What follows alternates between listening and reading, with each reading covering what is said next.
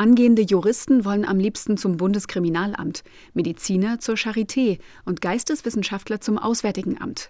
Das ist das Ergebnis einer Umfrage des Beratungsunternehmens Universum unter 35.000 Studierenden.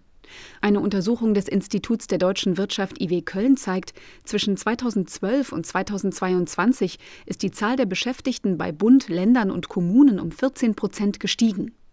Insgesamt arbeiteten 2022 gut 4,8 Millionen Menschen für den Staat. Die meisten neuen Stellen schufen die Kommunen mit plus 315.000, erläutert Björn Kauder vom IW. Ein Beispiel ist die Kinderbetreuung. Da haben die Kommunen in den letzten zehn Jahren um die 100.000 Leute eingestellt. Und eigentlich ist man da ja auch nur auf dem halben Weg bis jetzt. Es gibt da nach wie vor eine große Lücke. Viele Betreuungsplätze fehlen, sogar im sechsstelligen Bereich. Da brauchen wir also eigentlich noch mehr. Gleiches gelte für die Polizei und die Hochschulen.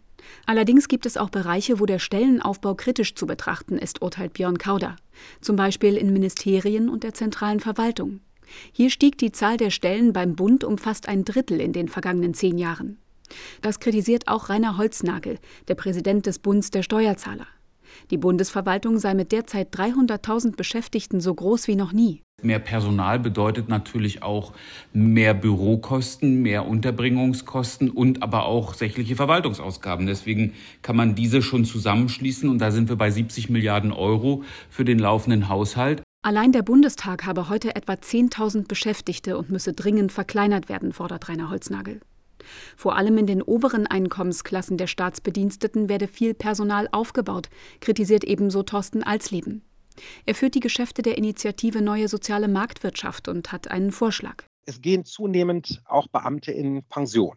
Und man will ja nicht einen völlig überalterten Personalkörper haben. Das heißt, man braucht auch Nachwuchs. Man muss weiterhin neue Leute einstellen. Unser Ansatz wäre aber, für zwei, die ausscheiden, darf man einen neu einstellen. Ansonsten werde der Staat in Zeiten des Fachkräftemangels zunehmend zur Konkurrenz für private Unternehmen, denn er biete potenziellen Mitarbeitern oft mehr Gehalt.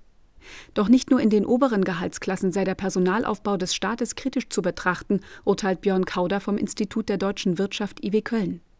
Die Politik beschließe oft Gesetze, die die Verwaltung personell gar nicht umsetzen könne. Da gibt es gute Beispiele. Die Grundrente zum Beispiel ist recht bürokratisch. Da wurde eine vierstellige Zahl an Leuten eingestellt.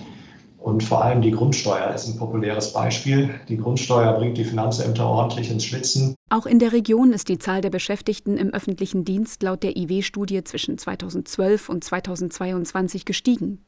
In Berlin wuchs sie um 19 Prozent auf rund 222.000, in Brandenburg um 6 Prozent auf knapp 64.000. RBB 24 Inforadio vom Rundfunk Berlin-Brandenburg.